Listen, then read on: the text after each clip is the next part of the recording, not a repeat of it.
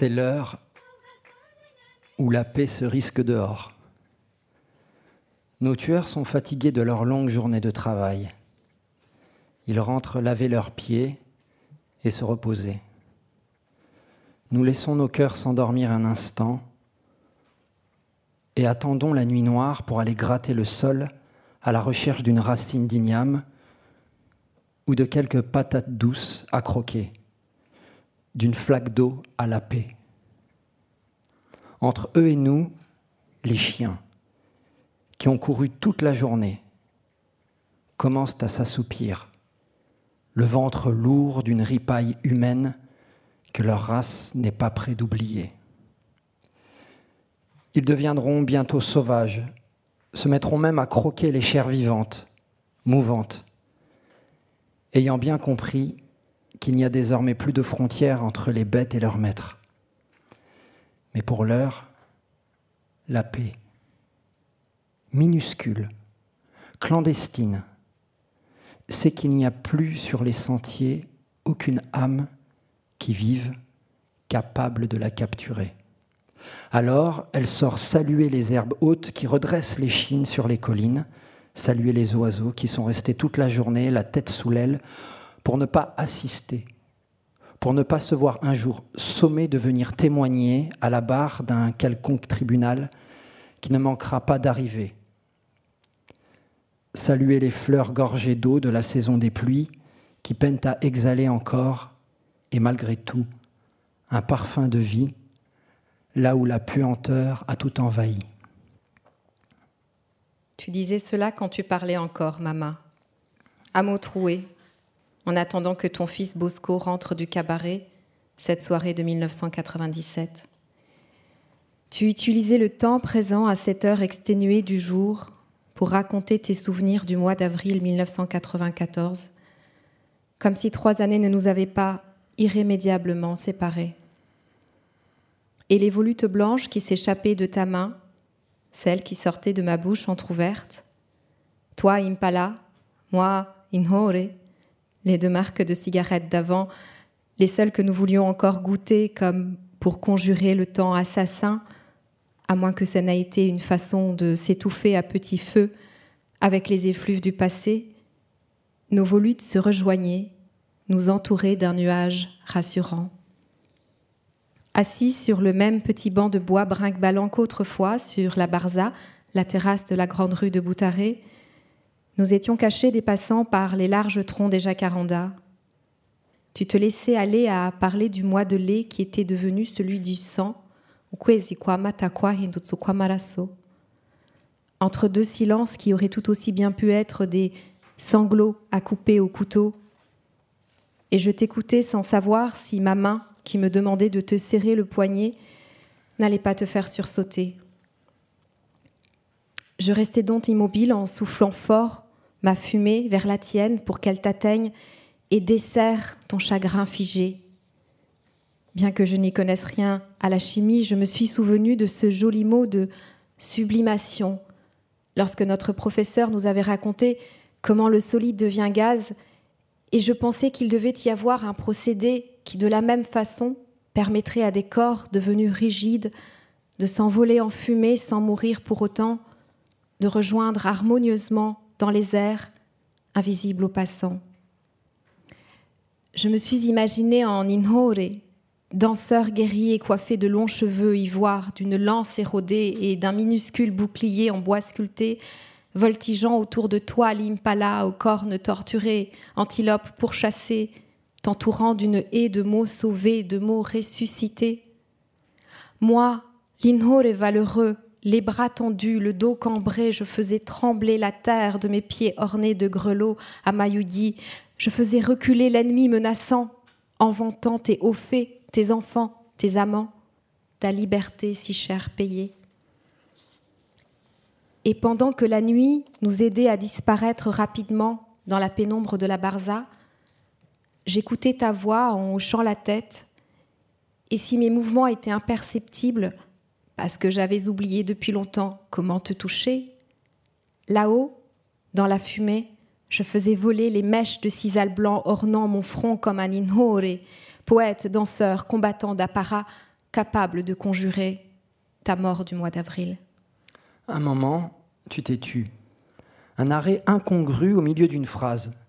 Tu as sursauté, poussé un petit cri, puis un son étrange est sorti de ta gorge. J'ai cru que tu pleurais. J'ai scruté ton visage qui se détachait dans l'air enfumé, la ligne droite de ton nez éclairée avec précision par les derniers rayons du soleil couchant. J'ai craint que tu ne puisses plus contenir quelques souvenirs brutals dans ta langue métaphorique qui m'avait jusqu'alors protégé, qui a protégé tous ceux qui n'ont pas voulu savoir jusqu'où était allée l'ignominie, et tout mon courage d'ignorer s'est enfoui dans ma poitrine immobile. J'ai attendu, le ventre noué, attendu jusqu'à ce que je réalise que tu riais doucement, une fleur de jacaranda entre les mains. Elle était tombée de l'arbre devant nous. T'avais fait peur, cette peur enfantine qui menace de ressurgir toute la vie au crépuscule, en dépit des épreuves vaillamment surmontées et de la raison que procure l'expérience du monde. Tu riais de ta peur, sans doute aussi pour éloigner les souvenirs qui t'avaient envahi durant ce bref instant où tu m'avais un peu raconté. Tu as porté la fleur à tes narines, l'as longuement respirée, puis me l'as donnée dans un geste étonnamment délicat, contrastant avec les mouvements heurtés et l'humeur hiératique dans laquelle je t'avais retrouvé deux semaines auparavant.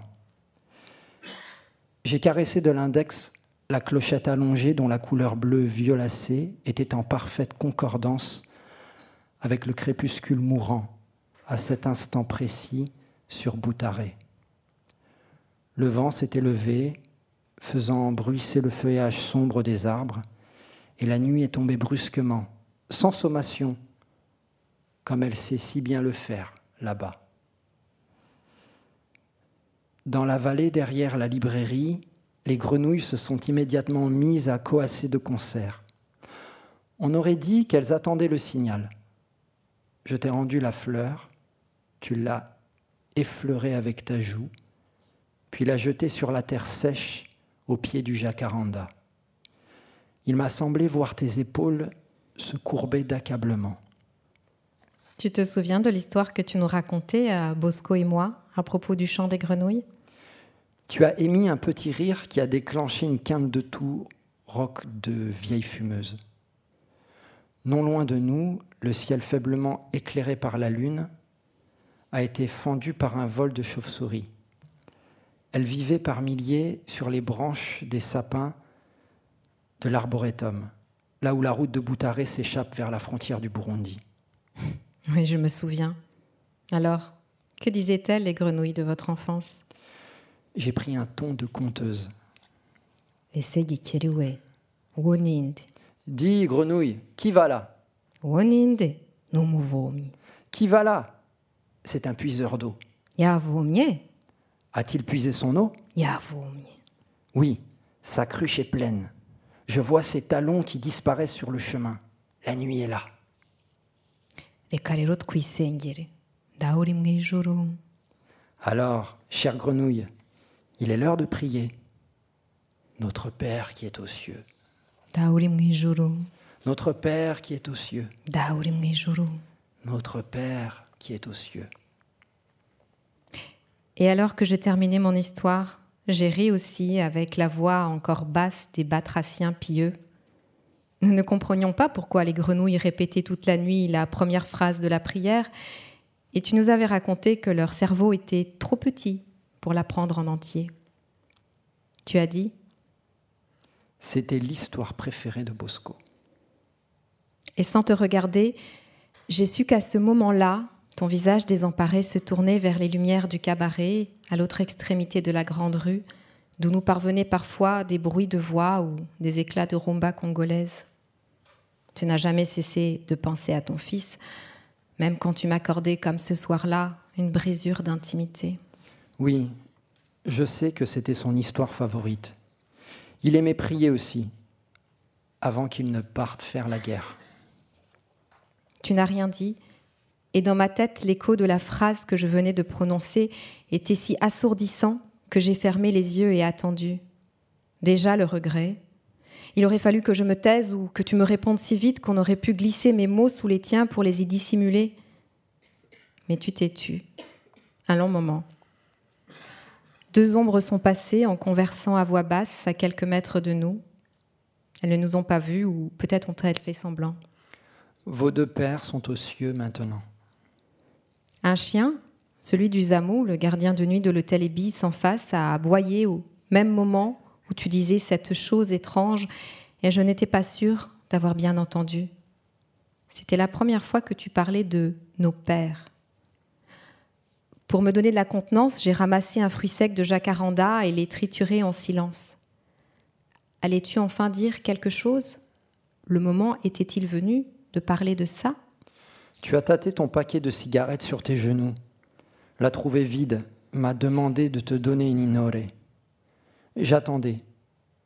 Tu l'as allumé et l'as fumé lentement, en silence. Ma gorge sèche s'est faite couvercle de chagrin.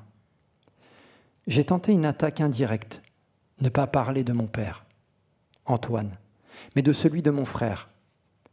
Quand as-tu su que le père de Bosco était mort? Tout se sait dans ce pays. Tu as corrigé. Tout peut se savoir ou se deviner. Si un jour tu aimes réellement un homme et qu'il vient à mourir, tu le sentiras à la minute même. Ton assurance m'a exaspéré. Que savais-tu de l'amour que j'étais capable de porter à un homme, Mama? Ce que je croyais comprendre entre les lignes me blessait. On fait si facilement des conclusions définitives pour masquer son ignorance, se donner de la contenance. Tes mots ont eu la violence d'une révélation. Je n'avais pas encore pris conscience, alors que ta confiance était une façade pour ne pas t'effondrer, que la vérité était claquemurée dans ce qui n'était pas, dans ce qui ne serait peut-être jamais énoncé. J'ai réagi comme une enfant, tentant de te renvoyer les coups, ricanant méchamment. Si vous pouviez tout savoir, comment se fait-il que vous ayez ignoré l'extermination qui se préparait? Tu n'as pas répondu. Que peut-on répondre à une question pareille? Comment avais-je pu la poser? Il était trop tard. Une frontière sournoise, invisible, se réinstallait entre toi et moi. Je venais de fermer la brèche. Je sais que c'est ce soir-là que j'ai condamné le seul interstice que tu m'aies ouvert avec ma langue imprudente, colérique. Tu t'étais levé d'un bond et m'avais annoncé Je vais chercher ton frère. Il doit être trop ivre pour rentrer. Tu avais refusé que je t'accompagne.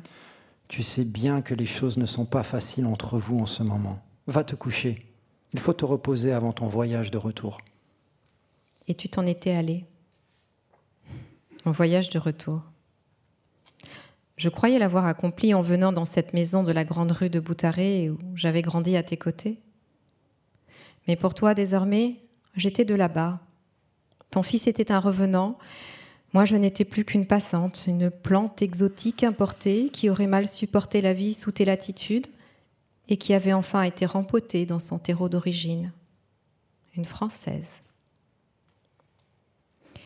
Je suis allée me coucher dans ma chambre. Pouvais-je encore la désigner ainsi, cette pièce que j'avais occupée pendant plus de vingt ans? Lorsque j'étais apparue sur le seuil de notre maison, j'avais éprouvé cette sensation délicate d'être une étrangère chez soi. Pourtant, en apparence, rien n'avait changé.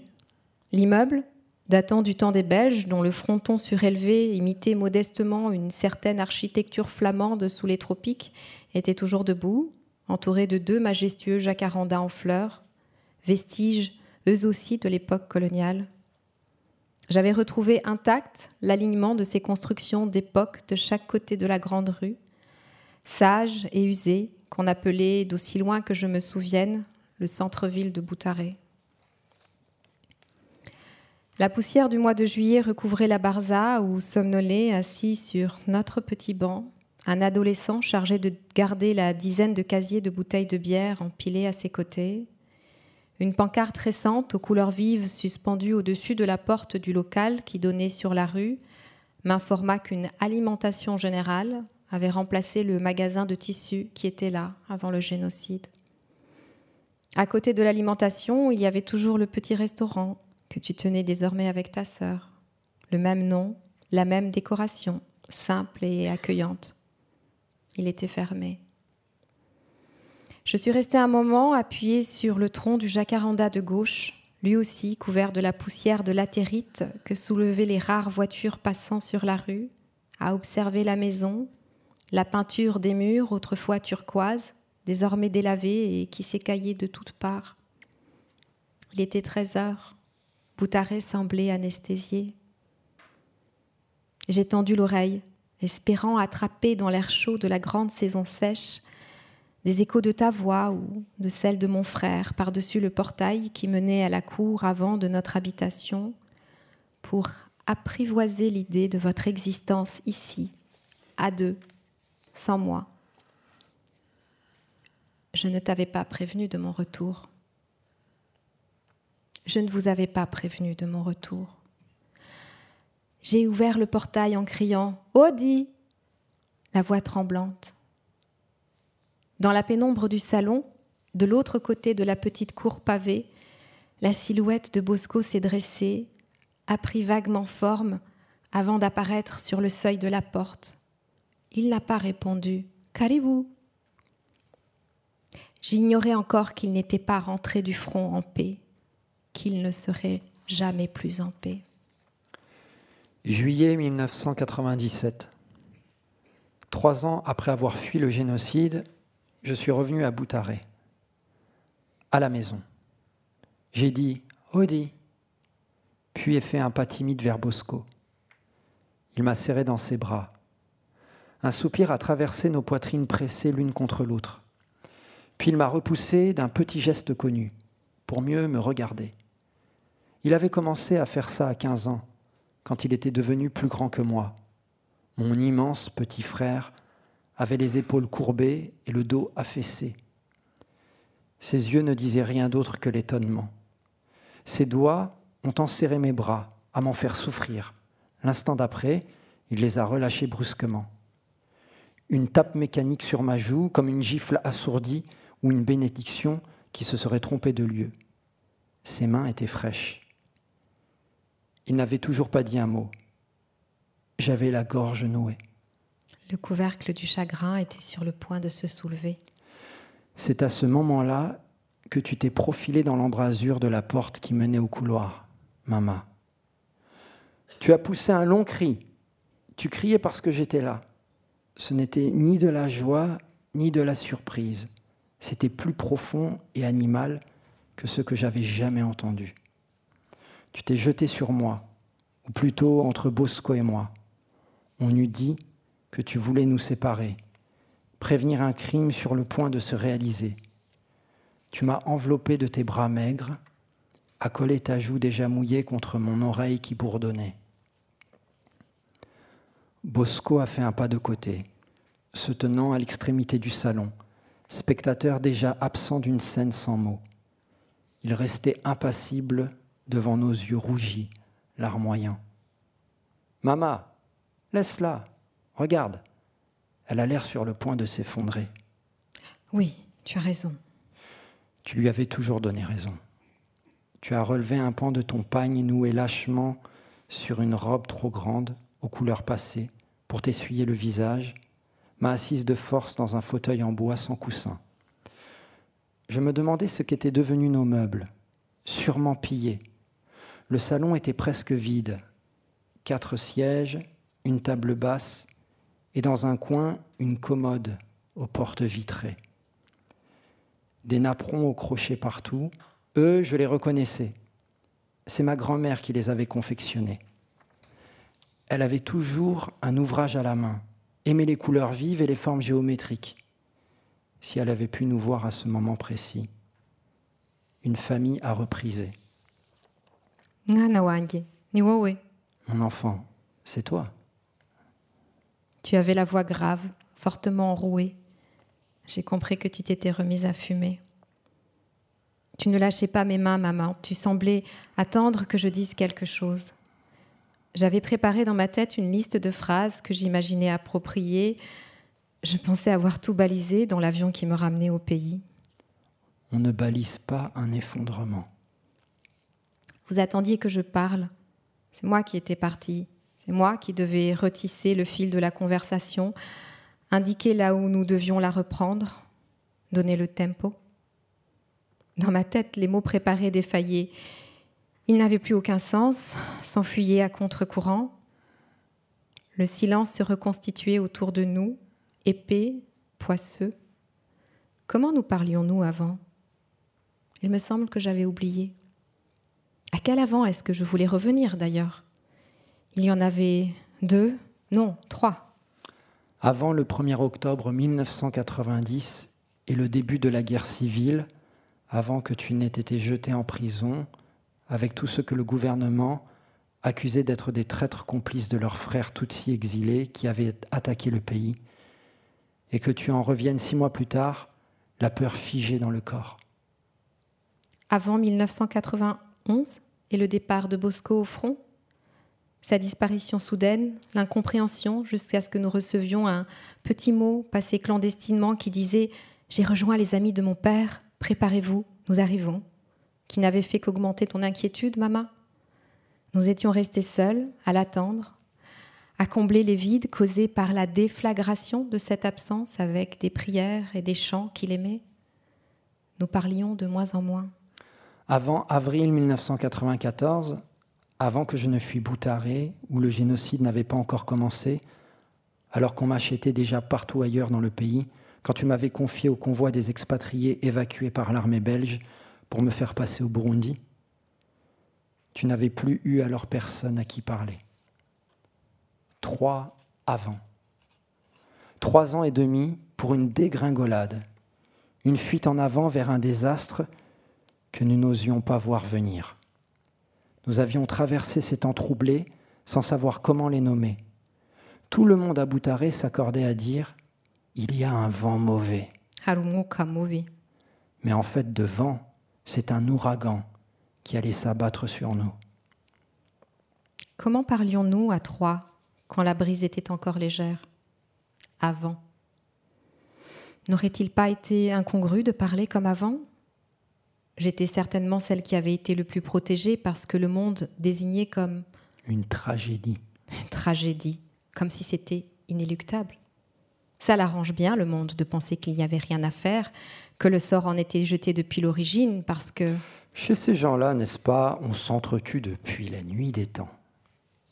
j'étais seule ce midi devant vous, et le monde ne voulait toujours pas entendre l'écho infini de ces trois années dans nos vies.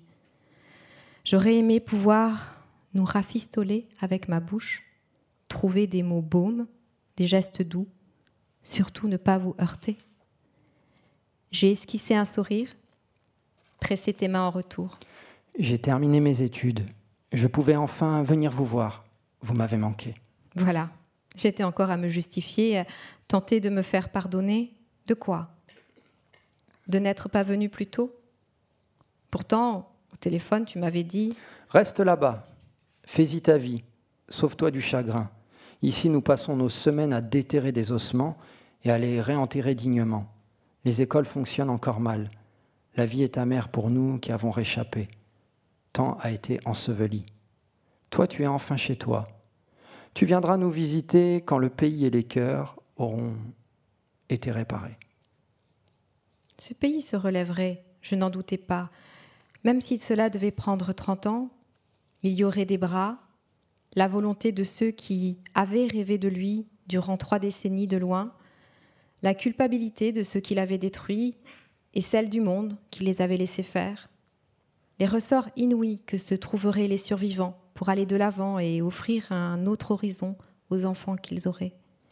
Mais Mais les cœurs ne se réparent pas comme on le fait d'un toit, d'une route ou d'une ville rasée. S'il m'avait fallu attendre que le cœur de ma mère retourne exactement là où il reposait autrefois, intact de nouveau, je ne serais jamais résignée à ne plus jamais mettre les pieds à Boutaré. À moins que je m'excuse d'être là aujourd'hui. Moi qui n'avais rien vécu de tout ça, qui ne pouvais pas, qui ne pourrait jamais savoir réellement ce que vous aviez traversé. Ma mélancolie de l'enfance, de l'arrachement à mon pays, si profond qu'elle avait été, ne pouvait me donner la mesure de votre nostalgie de l'humanité. J'avais pleuré comme vous la perte de mes cousins, de mes cousines, de mon grand-père, de mes oncles et de leurs épouses, de mes amis. Mais vous les aviez vus agonisants, mutilés. Vous aviez recherché les restes des mois durant et les aviez inhumés. Où avais-je été pendant ce temps-là?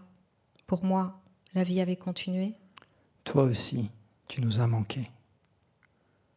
Bosco est venu s'asseoir à nos côtés, a joint ses mains aux nôtres.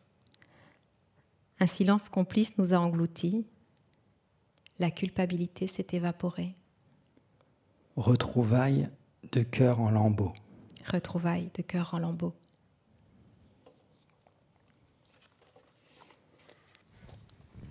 Euh, eh bien, c'est un peu, difficile d'enchaîner comme ça tout de suite euh, après la lecture que, vous venez de nous donner, euh, Beata Oumoubiei, mairesse et Gaël Faye.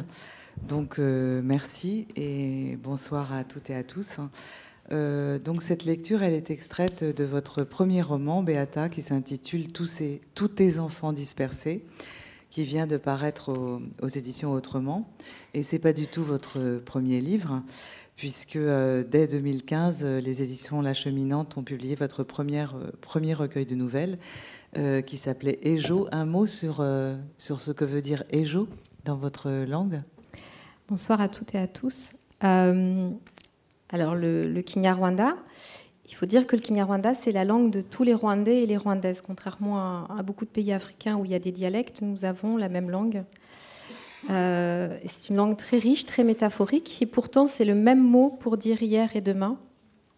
Et je trouvais qu'il euh, qu'il portait bien le propos de ce recueil, puisqu'il il s'agissait de parler de l'avant et l'après-génocide des Tutsis, pour faire comprendre aussi ce qui s'était passé pendant et surtout les déflagrations de cette histoire sur les survivantes et les survivants.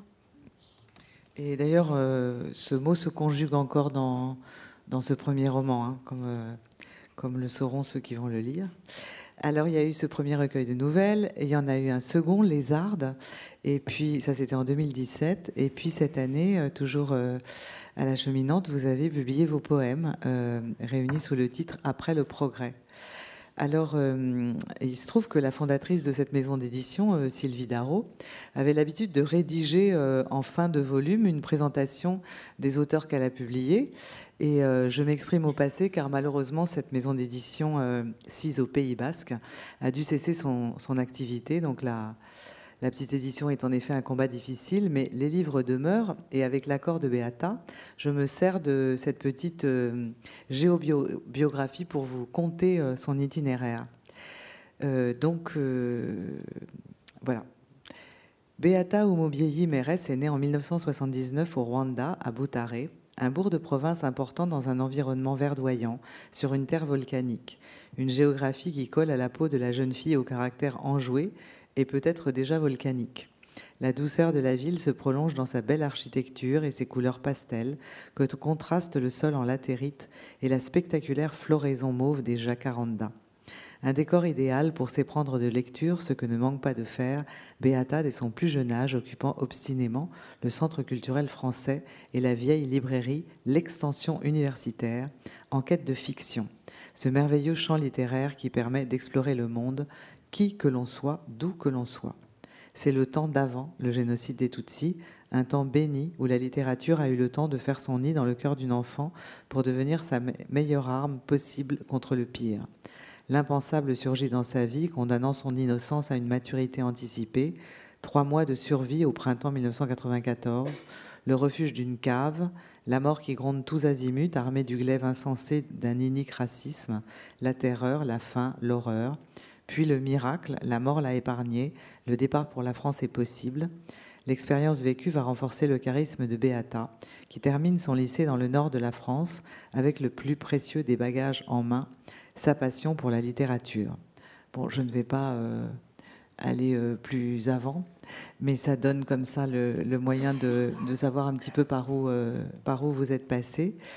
Et puis, il y a eu des années de mission pour vous, euh, au sein de, de- de Médecins sans frontières notamment. Et puis, un, Havre qui est Bordeaux, où vous habitez maintenant.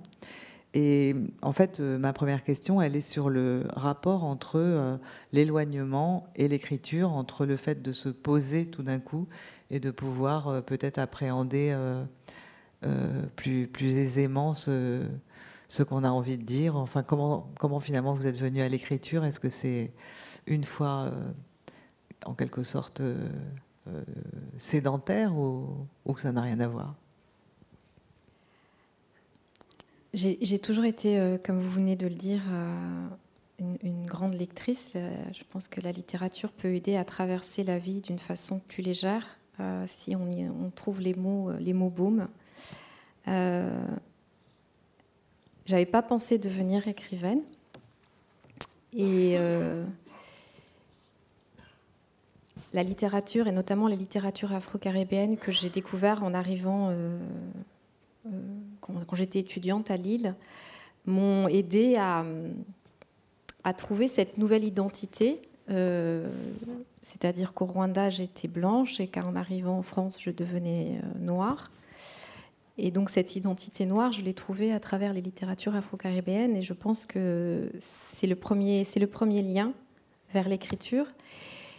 Et il y a cette phrase que, tout le monde connaît de, de Toni Morrison, que je ne cite pas exactement, mais s'il y a un livre que tu voudrais lire et que tu ne le trouves pas, écris-le. Moi, je lisais tout ce qui sortait sur le Rwanda. Il y a eu beaucoup de témoignages et, et c'est très important qu'il y ait des témoignages de survivantes et de survivants. Il y avait des essais, il y avait des récits. Euh, et au niveau de la fiction, euh, il y avait euh, très peu de. Je pense que le premier survivant qui a écrit euh, de la fiction, un roman, c'était euh, Vénus Kaimae, il y a trois ans.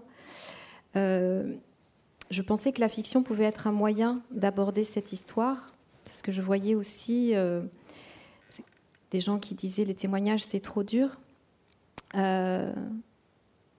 On parle souvent de la parole des rescapés comme étant euh, l'innommable. Moi, je dis souvent, c'est est-ce que c'est entendable aussi?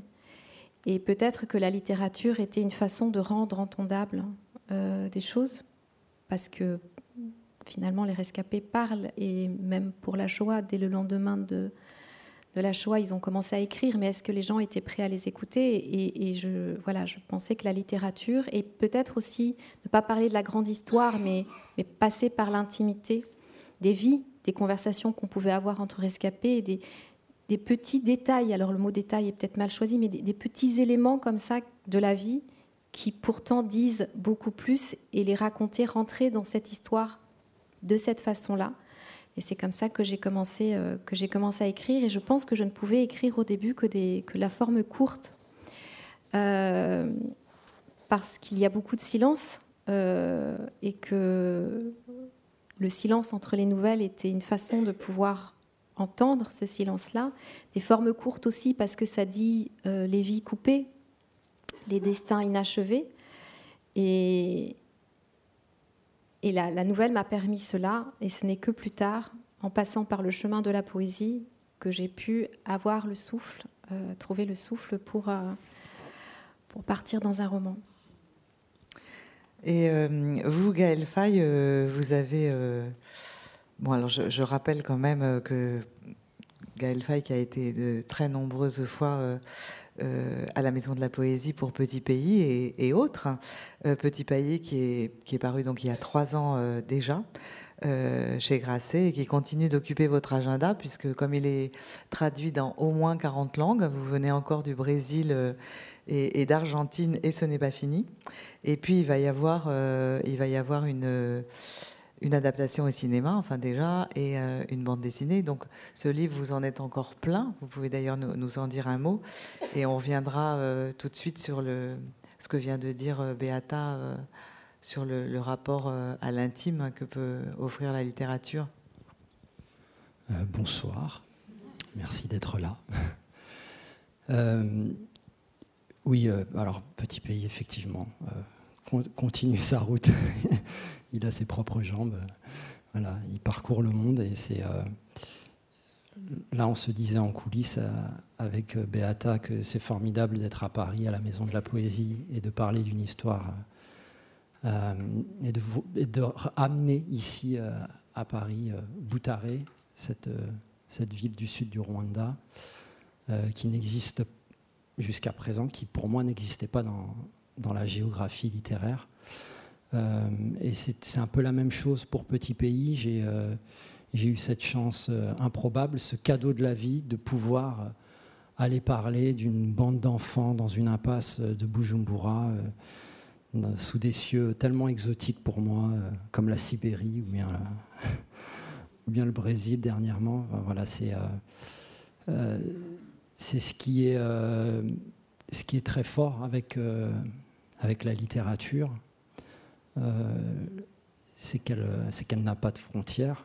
euh, et, et en même temps, on part d'un lieu, d'un endroit, d'un potager. Et, c'est ça qui me- qui m'a bouleversé dans, dans le roman de Beata, c'est que euh, Boutaré est une ville très chère à mon cœur. Ma grand-mère euh, y vit.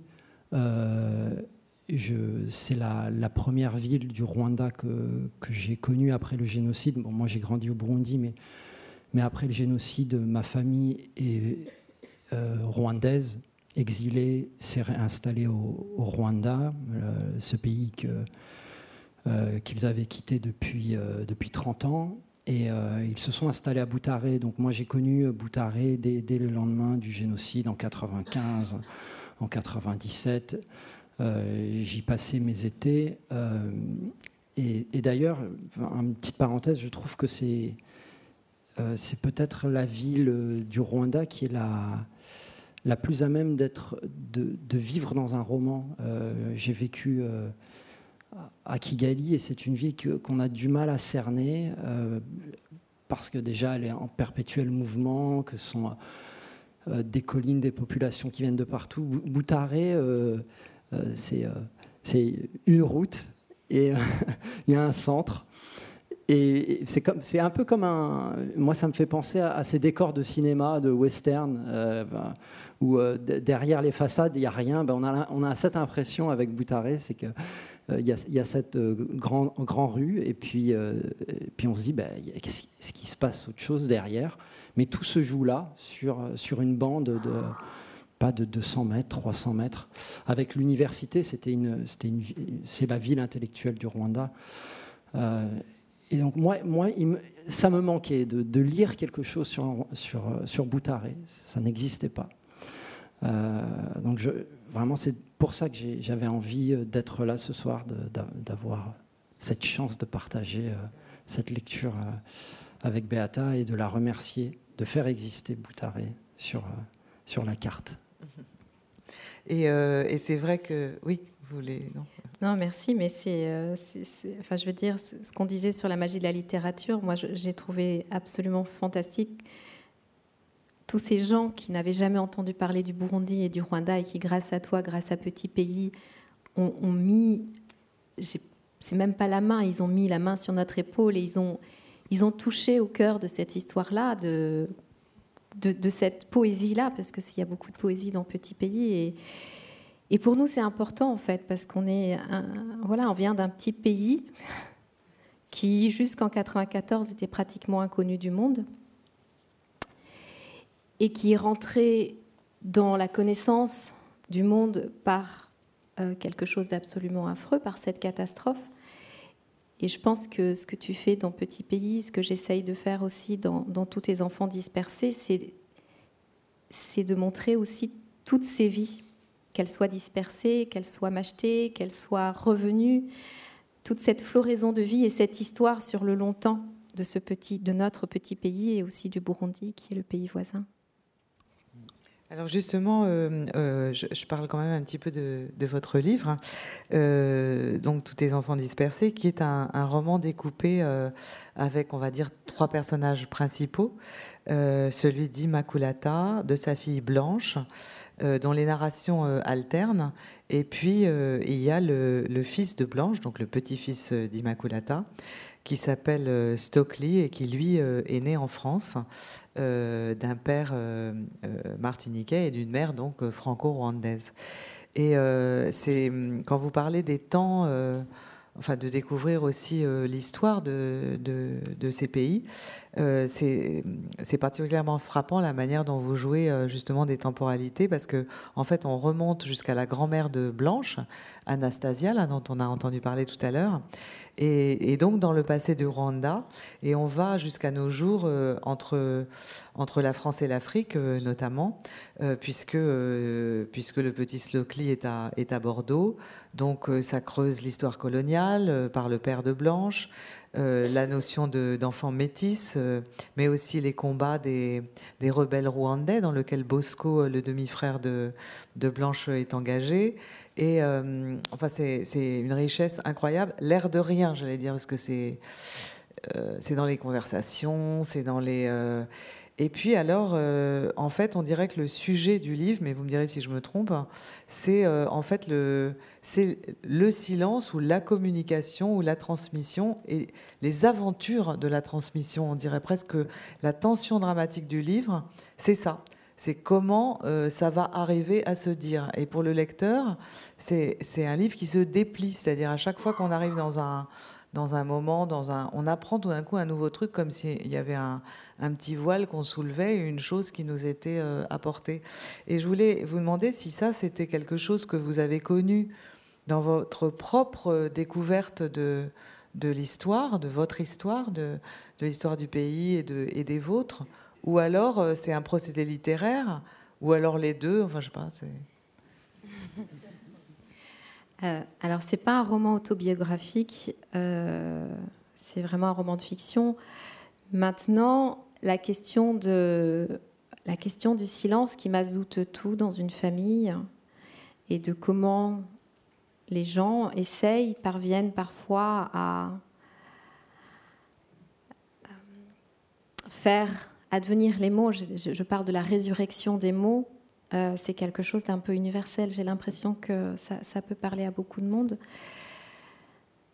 Oui, il y avait des silences. Moi, je, pense qu'il y avait. euh, j'ai grandi dans un Rwanda où, où il y avait des choses qui ne se disaient pas, et notamment, euh, c'est, l'histoire de ta famille, c'est, les, les gens qui avaient fui les pogroms dans les années 50, 60, 70, comme on disait là-bas, euh, qui étaient dans les pays limitrophes ou certains beaucoup plus loin. On n'en parlait pas beaucoup ou alors euh, à demi-mot parce que, euh, c'était, interdit. Et, et même la question euh, Hutu, Tutsi, euh, toi, bon alors, il faut savoir que c'est pas des vraies ethnies, des- ça a été construit, même langue, même culture, même religion.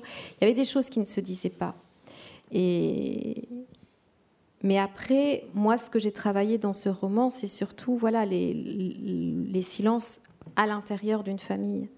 Et comment on arrive... euh, et, ce, silence-là, il est à la fois provoqué par, la honte au début.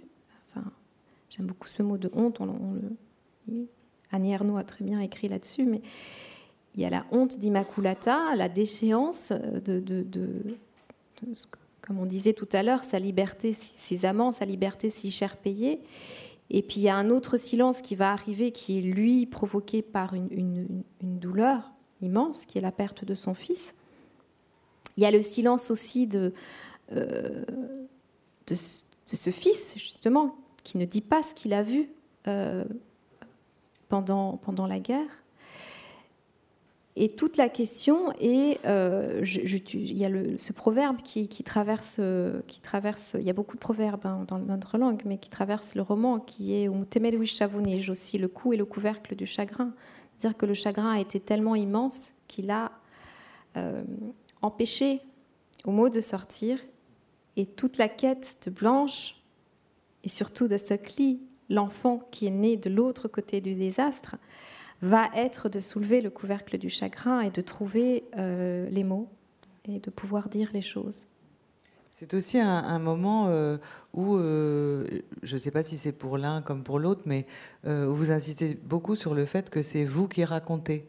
Il y a une histoire de génération où, en fait, là, c'est même la mère de Blanche, c'est Immaculata, qui déjà interroge. Elle interroge l'histoire. Parce que, euh, voilà, comment, comment on raconte ce qui s'est passé euh, euh, dans ce pays, justement, tout ce que les Tutsis ont déjà connu et qui ont fait bah, notamment que, que votre- une partie de votre famille donc s'est retrouvée au Burundi. Donc je- si je comprends bien, puisqu'on a entendu tout à l'heure, en réalité vous n'êtes séparés que par une route, celle de, de- puisque Boutaré mène au, au, au la Burundi. rivière voilà. Akanyaru. Voilà, donc, ah, c'est une rivière. Et donc, euh, en fait, euh, le Rwanda et le Burundi est déjà, est déjà des programmes, et déjà des persécutions, et déjà des exils. Et, euh, et ça, déjà, on n'en parlait pas forcément. Enfin, c'est quelque chose qui qui se racontait pas, ou que des historiens extérieurs peut-être racontaient, ou je sais pas. Et tout d'un coup, il y a quelqu'un qui prend la parole jusqu'à ce que ça devienne un roman à votre génération. Mais comment ça se fait ce processus de de, pouvoir raconter. C'est, un peu tabou dans votre livre. Euh, par exemple, je, vais un petit peu plus loin, comme ça vous pourrez répondre à un peu tout à la fois sur l'histoire de, de Blanche qui a donc euh, épousé un, un Antillais. Et euh, en fait, lui n'a pas le droit de raconter cette histoire. Euh, c'est comme s'il allait prendre l'histoire d'Immaculata et puis parce qu'il dit il faut absolument que ça se sache. Non, c'est pas à lui de, de prendre ça. Donc on sent que tout ça c'est compliqué quoi. Et c'est ce qu'on sent à la fois dans votre livre et c'est ce qu'on sent aujourd'hui dans notre société euh, à tout à tout coin de rue quoi. Donc est-ce que vous pouvez euh, parler de, de ça même si ma question est fort al- alambiquée? Non, moi, ce que je comprends, c'est la question de la légitimité à, parler, à, s'emparer d'une histoire. Et, c'est vrai que ce que j'aime beaucoup dans ce livre, c'est qu'il est vraiment rwandais. Et c'est la première fois en fait que je lis un roman qui est rwandais parce que euh, dans, ce sens où euh, ce qui n'est pas dit dit plus que ce qui est dit. Et, et souvent, euh, au Rwanda, c'est le non-dit qui parle, c'est les silences qui parlent. Et, et on, est une génération qui avons grandi dans ces silences-là. Euh, par exemple, j'ai toujours été frappé quand je suis arrivé en France et que j'avais des, copains euh, voilà, de, toute l'Afrique. Et puis, euh, par exemple, des Camerounais, dès qu'ils se rencontraient, ah ben toi, toi tu es quoi? Ben Moi, je suis, je suis Bassa. Ou, ben, ou, ou bien, voilà, Bamileke. Les, gens osent dire ce qu'ils sont. Ça ne se fait pas au Rwanda. Et euh, la guerre, le génocide sont arrivés et les enfants ne savaient pas qu'ils étaient Hutus ou Tutsis. On n'en parlait pas. Et donc on a, on, a, on a vécu dans ces silences. Et, et c'est vrai que euh, même nous qui sommes de cette culture-là, qui avons grandi, il est déjà difficile pour nous de parler de tout ça. On ne sait pas où avancer, où mettre nos pas. Alors c'est toujours très étonnant de, voir des gens qui, viennent de l'extérieur et qui euh, peuvent espérer comprendre quelque chose. Euh, J'aimais bien cette phrase de Colette Brackman, qui est, une journaliste euh, belge qui a beaucoup écrit sur le Rwanda, qui connaît très bien le Rwanda, et elle disait Plus je vais au Rwanda et plus je connais ce pays, et moins je le comprends. Et d'ailleurs, c'est le cas de Gabi, votre héros, qui tout d'un coup euh, va comprendre euh, qui la différence entre Tutsi et Hutu, mais finalement, enfin assez tard, euh, et de manière presque hasardeuse. Enfin, Oui, au moment où la, la violence est là, pas avant. Alors que pourtant, toute la société est structurée là-dessus, mais de, mais de façon invisible. Alors- invisible aux enfants, en tout cas. Et euh, il y a aussi euh, la, relation, euh, la relation au pays, c'est-à-dire on revient, on repart, qui, est assez, qui est assez impressionnante et qui forcément vous, habite tous les deux.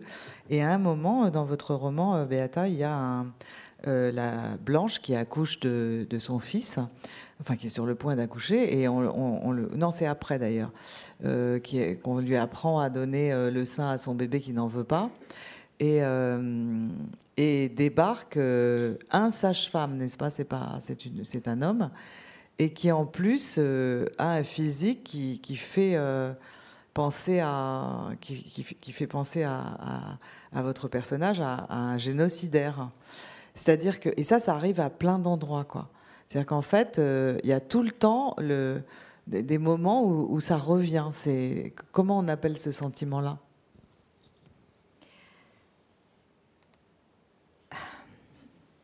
Alors, elle, voit, elle voit, elle sait pas si c'est un génocidaire, elle voit, elle voit un noir. Parce qu'on ne peut pas voir sur un visage que quelqu'un est génocidaire ou pas. On ne peut pas voir s'il est Hutu et Tutsi euh, aussi facile. Enfin, il y a beaucoup de clichés, mais. Et puis tous les Hutus n'ont pas été génocidaires. Et puis...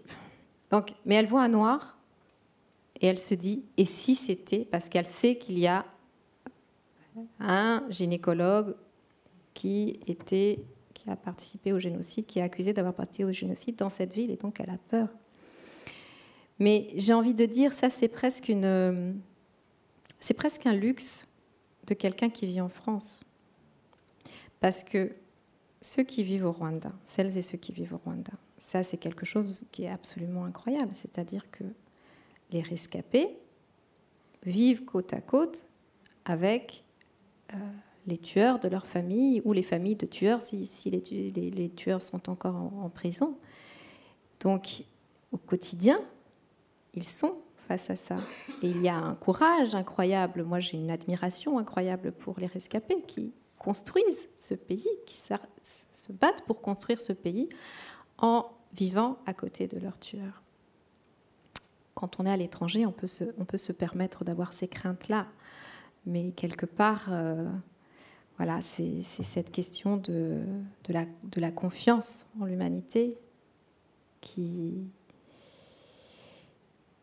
qui est là pour le meilleur et malgré le pire.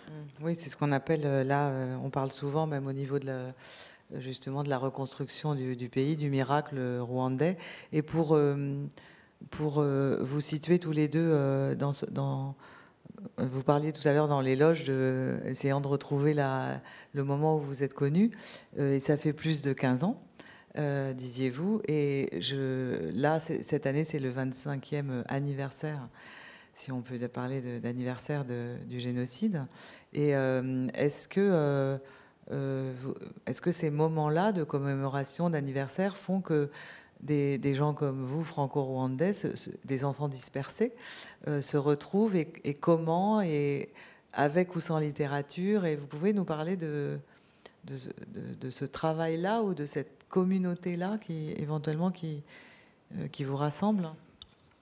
Gaël Euh, oui, c'est vrai que la, pe- personnellement, le- mon lien au Rwanda pendant des années euh, euh, s'est fait à travers les commémorations. Enfin, pendant que je, tant que je vivais en France, donc je suis arrivé du Burundi en 95 et, et chaque année de D'ailleurs, ma mère, qui est rwandaise, ne parlait jamais, jamais de, du génocide ou, euh, ou de l'histoire à la maison.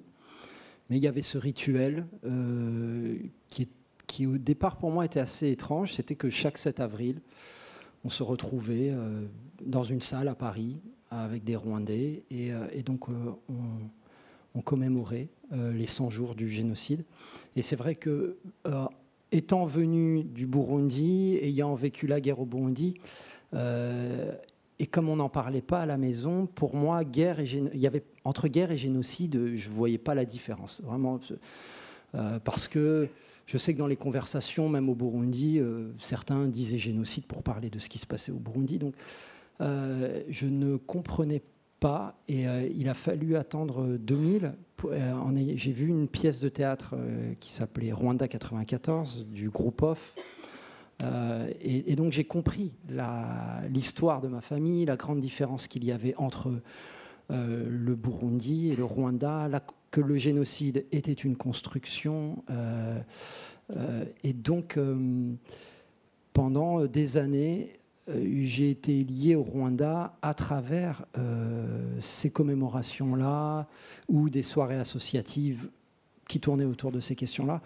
Et, c'est vrai que c'est pas la, meilleure façon non plus de, enfin de, trouver un lien, euh, on va dire banal avec un pays. Euh, donc heureusement que je suis allé m'installer euh, là-bas il y a quelques années, que j'ai- pu y vivre, que, que j'ai traversé cet écran-là, parce que ce n'est pas toute la réalité rwandaise. Ça fait partie de la réalité rwandaise, mais ce n'est pas toute la réalité.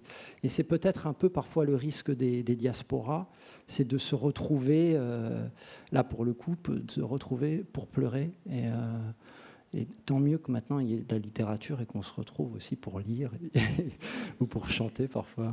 Ouais. Et, euh, et pour vous, euh, Beata, ce- tout cet aspect. euh, Alors,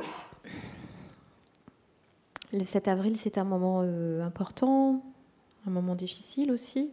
Euh, c'est très compliqué d'a- d'aller au travail un 7 avril et d'être avec des gens qui, ne savent pas que ce jour-là, c'est un jour tellement important pour, euh, pour nous. Mais j'ai envie de dire que être rescapé, c'est et ça, c'est ce que j'essaye aussi de raconter dans mes histoires. Euh, c'est pas seulement le 7 avril et la commémoration. C'est tu as un enfant malade et tu es seul et tu voudrais pouvoir demander à ta tante, à ta mère, à ta grand-mère de venir t'aider et il n'y a personne. C'est un jour de mariage, un jour de joie et tu regardes de le côté de ton, de ton mari.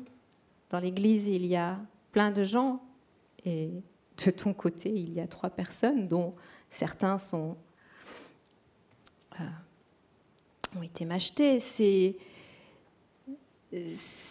tu, chantes une berceuse à ton enfant et tu te rappelles plus de des mots et tu te dis tiens un tel aurait pu me la dire parce qu'on nous l'a chanté ensemble quand on était enfant et un tel n'était pas là et même celle qui vous l'a chanté n'est plus là. Euh, c'est ce vide abyssal parfois au bord duquel euh, les rescapés peuvent se tenir et qui peut surgir à tout instant de la vie. Euh, voilà. C'est ce que dit très bien Charlotte Delbo, par exemple. Alors, elle n'est pas survivante de la Shoah, mais elle a vécu euh, l'univers concentrationnel. Euh, Quelqu'un te dit Je suis mort de faim, je suis mort de peur. Et ce mot mort de faim ne peut pas avoir la même signification euh, pour toi comme pour, comme pour lui. Voilà, ce, sont toutes ces fêlures in- infimes en apparence, mais qui, qui sont là toute la vie durant. Et, moi, ce que j'essaye aussi de, raconter dans la littérature, c'est comment les survivantes et les survivants deviennent parents et qu'est-ce qu'ils et elles peuvent transmettre euh, pour ne pas transmettre, ne pas transmettre que la douleur et le chagrin. C'est leur raconter euh, leur raconter ce qu'était le Rwanda, leur raconter ce qu'était la famille et, leur donner envie aussi d'aimer ce pays euh, au-delà du 7 avril et au-delà de. Et, et- et voilà, c'est, euh, c'est ce que tu fais aussi, quoi. Et euh, vous nous dites un mot de ce qu'on a entendu du chant qui vous a précédé avant la lecture Parce que vous en parlez, il y a beaucoup de musique dans votre livre. Oui. Euh, et il y a Alors- notamment, oui, ce chant de. Euh, S'il y a des Rwandaises et des Rwandais dans la salle, euh, c'est une, c'est- c'était une chorale qui s'appelait Amasimbi Namakombe, qui avait été euh, fondée par euh, Cyprien Rugamba. Cyprien Rugamba, c'était vraiment notre grand poète euh, euh, rwandais euh, qui a été euh, euh, massacré avec euh, sa femme et une grande partie de ses enfants en 94 dès le début du génocide. Et, et on, a, on a diffusé cette, euh, cette chanson euh, avec l'accord de, son fils, Dorcy Rugamba, qui est un, grand artiste aussi, dont, un des auteurs de Rwanda 94, la pièce de théâtre, qui est un homme de théâtre. Et, euh, Et cette chanson, euh, Akabi Kanyo Gokuru, c'est la petite danse de grand-mère. Et euh, c'est une, une personne qui raconte que elle, sa grand-mère lui avait appris une petite danse, une petite chanson, et qu'elle va continuer à la danser et à l'apprendre à, celles et ceux de sa génération pour se remémorer euh, cette, cette femme. Il y a une. euh, Bon, j'ai j'ai traduit, j'ai pas tout traduit, elle est très longue, hein, mais euh, la petite danse de grand-mère, elle qui a vieilli puis m'a laissé sur terre, j'en ferai un mémorial. Je rassemblerai ceux de ma génération pour qu'ils m'aident à la chanter. Je leur enseignerai ce qu'il faut respecter. Une femme qui a porté le diadème de la maternité ne doit pas voir son nom oublié. Nous, ses enfants, devons danser pour elle. Je danserai pour m'auréoler de son souvenir. Très, beau. D'ailleurs, vous parlez de, euh, de, cette langue maternelle à un moment. Enfin, c'est Stockley, le, donc le, petit-fils, le, plus jeune, qui dit Mais pourquoi dit-on encore langue maternelle? Cela faisait sens quand les mères restaient seules à l'intérieur à nourrir de son le nourrisson pour le guider dans ses premiers babiles. Quand les mères des mères et leurs tantes et leurs sœurs formaient un chœur de voix, oiseaux voltigeants, prisonniers d'une maison gynécée, caressant les oreilles de l'enfant d'elle au dessin, aux couleurs sans cesse virevoltantes. Les intonations, moi j'a- j'aime beaucoup ce passage, les intonations ronds irisés, les accents, striures symétriques, les clics du dessus, les roulements du dessous. Voilà, bon, je continue Les- pas, mais c'est. Voilà. On a déjà chips. entendu d'ailleurs. hein, On a. et, c'est- et- et cette langue-là, elle est dans, elle, elle est dans votre euh, écriture? Oui, euh, le Kinyarwanda est vraiment euh, partie prenante de mon écriture. Moi, j'ai eu la chance de, de l'apprendre. Et, et je pense qu'on est aussi cette génération qui, euh, euh, qui n'essaye pas d'écrivains et d'écrivaines africaines ou afrodescendants, appelez-vous afropolitains, je ne sais pas, on a plein de noms, mais qui n'essaye plus d'écrire euh, à la française pour prouver les Français qu'on a bien appris la, la langue. Alors, moi, en plus, j'ai appris le français avec les Belges. Euh, ce que j'écrivais, Et j'écrivais dans l'anglais avec les et Canadiens. l'anglais avec les Canadiens. Et c'est hyper décomplexant en fait, parce que ils sont tranquilles les Belges et les Canadiens. C'est pas la langue euh, de Paris, c'est pas la langue de Londres. On est, on est assez à l'aise. Et du coup, c'est aussi, on est cette génération qui, qui, moi j'ai, eu ça aussi de, de- de- mon militantisme, euh, notamment féministe, de dire d'où je parle. Et d'où je parle, eh ben, il y a le Kinyarwanda. Et que, euh, et que qu'on le veuille ou non, il est là. Et, j'ai vraiment eu, euh, c'est en lisant Chimamanda Ngozi Adi- Adichie, l'écrivaine euh, américaine nigériane, où je voyais dans, ses romans où elle mettait plein de mots d'Ibo, et sans les traduire forcément. Et c'est ça aussi la musique de la langue. Et, chaque écrivain, chaque écrivaine se, construit une langue euh, avec son, histoire, son, rapport à d'autres mots, à d'autres livres. Et, je voulais aussi rendre hommage, euh, parce que vous verrez, il y a une histoire de livres et de, et de librairie euh, dans, ce, dans ce roman. Et pas des moindres. Et, et- et rendre hommage euh, ben, aux écrivains rwandais qu'il y a eu avant. Euh, donc il y a euh, mais il y a alors ceux qui ont écrit plutôt sur l'histoire du Rwanda, comme Kagame ou Muzungu. Et, voilà, et dire que on a cet héritage-là aussi, tout comme on peut se revendiquer de Georges Perec euh, ou de Bessie Head, ou voilà, ou de Ou- Fanon, ou de Ou de James René, ou de- Baldwin. ou de René de Pestre, mon cher euh, Gaël. Donc, euh, d'ailleurs, vous avez euh, en exergue justement des, du Pérec, un proverbe rwandais et Bessie Head. Et puis, vous aviez, euh, il y a d'autres, d'autres euh, exergues à Annie Ernaux, si je ne m'abuse, non? Annie Oui. Ernaux, C'était euh, Lézarde. c'était dans, dans Ejo. Ah, dans les jours, ouais. Qui a beaucoup compté, oui. Oui, ça, ça fait partie aussi des choses qui m'ont fait écrire, c'est-à-dire que j'aimais beaucoup Annie Ernaux. Et un jour, dans, dans les années, je lis quelque chose où elle dit euh, on avait moins envie. Ah, vous l'avez là Je Parce que je ne peux pas me permettre de. On avait encore moins envie de s'intéresser à ce qui se passait au Rwanda, faute de distinguer qui, des Hutus et des Tutsis, étaient les bons et les méchants. Depuis toujours, penser à l'Afrique remplissait de torpeur.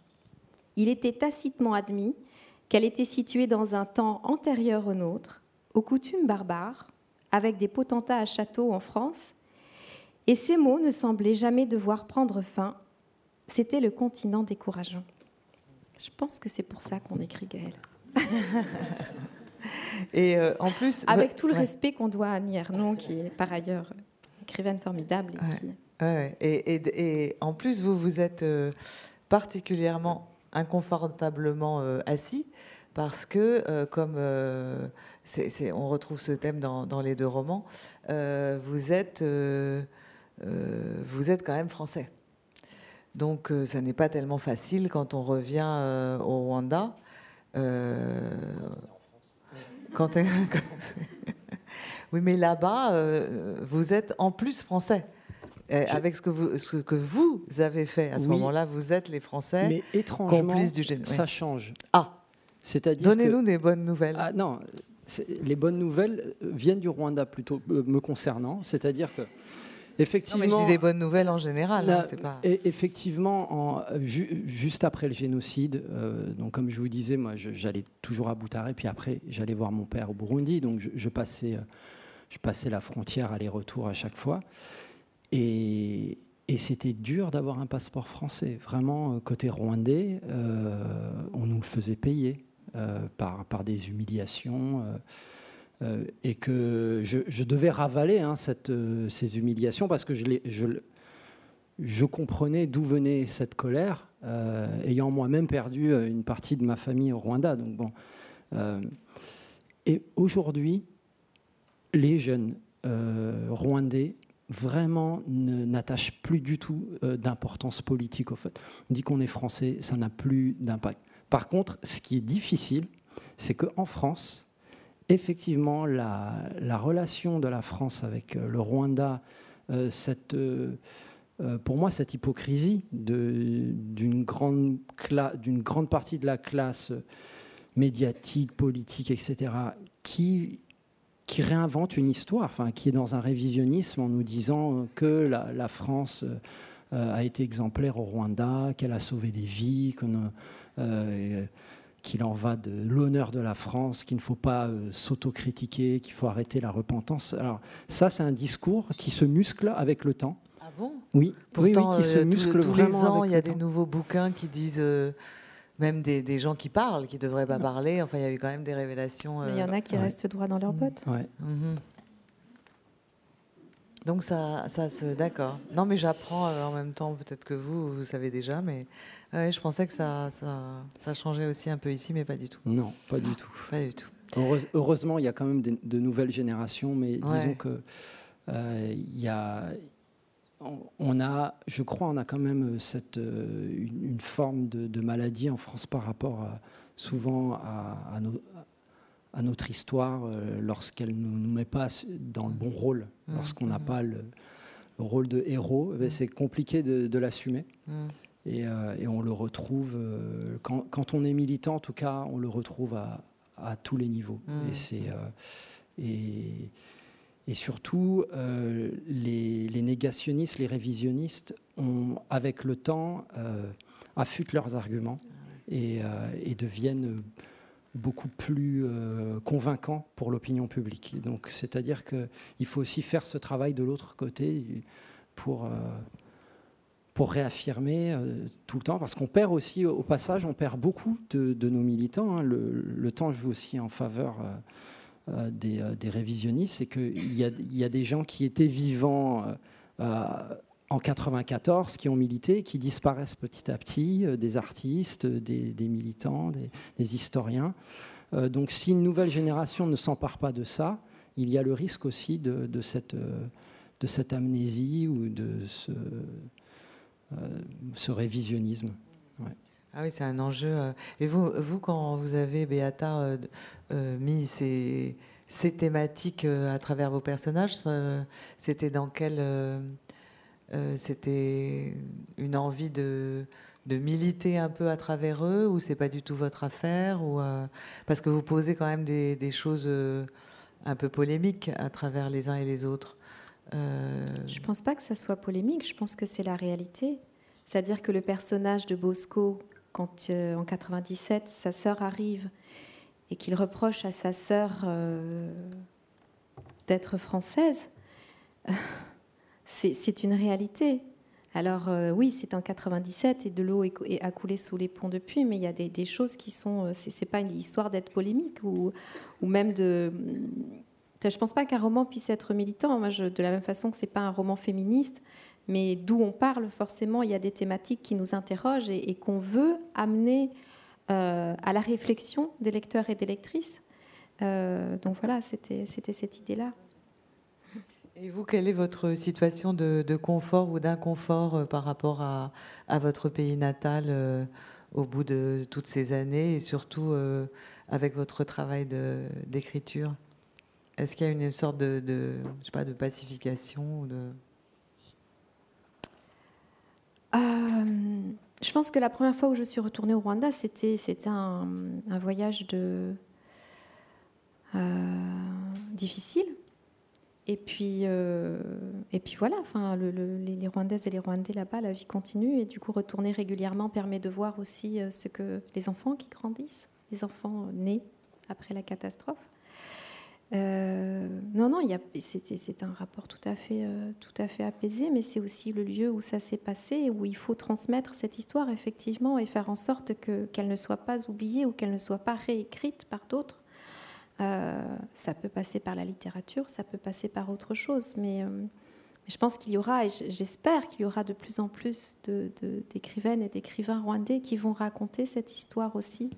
Ça y est, on est deux déjà, c'est bien. Parce que, parce que voilà, et puis, et puis moi je vois, je- enfin, il y, a des- il y a des jeunes aujourd'hui qui écrivent et euh, participent à un, recueil de nouvelles, et des jeunes qui sont, euh, qui sont nés après ou qui, voilà, qui étaient tout petits, et eux ils parlent du Rwanda d'aujourd'hui, ils vont parler, euh, il y en a- il une nouvelle féministe qui va parler de, bah, l'oppression féminine ou de la lutte des femmes, quelqu'un qui va... Voilà, c'est... c'est tout ça. Et, je cite souvent euh, ce poème de Gabriel Selaya, la, poésie est une arme chargée de futur. On regarde le futur depuis la poésie. Et, on, est, une armée de poètes. C'est un petit peu difficile, pareil, de conclure euh, autrement, même si on avait encore euh, mille et une choses à se dire, et notamment que la, la, la flore est quelque chose d'extraordinaire dans vos deux livres, quoi. C'est-à-dire qu'en fait, on est, euh, y a des, euh, on, on est chez vous par, euh, par, euh, bah, il y a les bougainvilliers chez, chez. euh, Les bougainvilliers, J'ai- les manguiers, et puis voilà, les et les jacarandas. voilà, et les jacarandas jacarandas chez- Donc, euh, et c'est une manière aussi de, de, de dire, de dire que Gaël Faye en fait quelque chose en musique, puisque euh, les rythmes et botaniques et, des fleurs sont les, sont les titres de, vos deux derniers euh, EP. Alors, EP, vous ne savez pas ce que ça veut dire eh bien, ça veut dire extended play, soit un ensemble de 4 à 6 morceaux. Donc, c'est au-delà de single, mais c'est en deçà du long player, c'est-à-dire le LP, en français album. Et euh, c'est Gaël s'en est tenu au, au EP parce que euh, il était happé par son par Oui. son roman. Et là ma- maintenant, euh, vous travaillez sur un Voilà, sur un album qui, sur va- un album qui sortira en début d'année.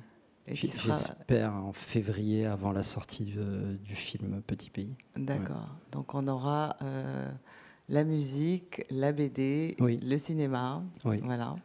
Et, euh, et, et Beata, on sera à, à quel, euh, à un autre roman, à quel euh, non? On ne sait pas. À, à suivre. À suivre, voilà. Bon, en tout cas, je, je, je- je vous remercie tous les deux beaucoup et, et le public. Vous pouvez donc retrouver euh, les livres dont on, dont on vient de parler. Euh, Beata va venir tout de suite euh, signer et Gaël euh, la rejoindra dans, dans quelques minutes. Et, et Gusana imitima, c'est le mot de la fin. Juste, vous nous traduisez. Réparer les cœurs. Voilà, c'est la tâche des écrivains. Et ils réussissent très bien. Merci Gaëlle.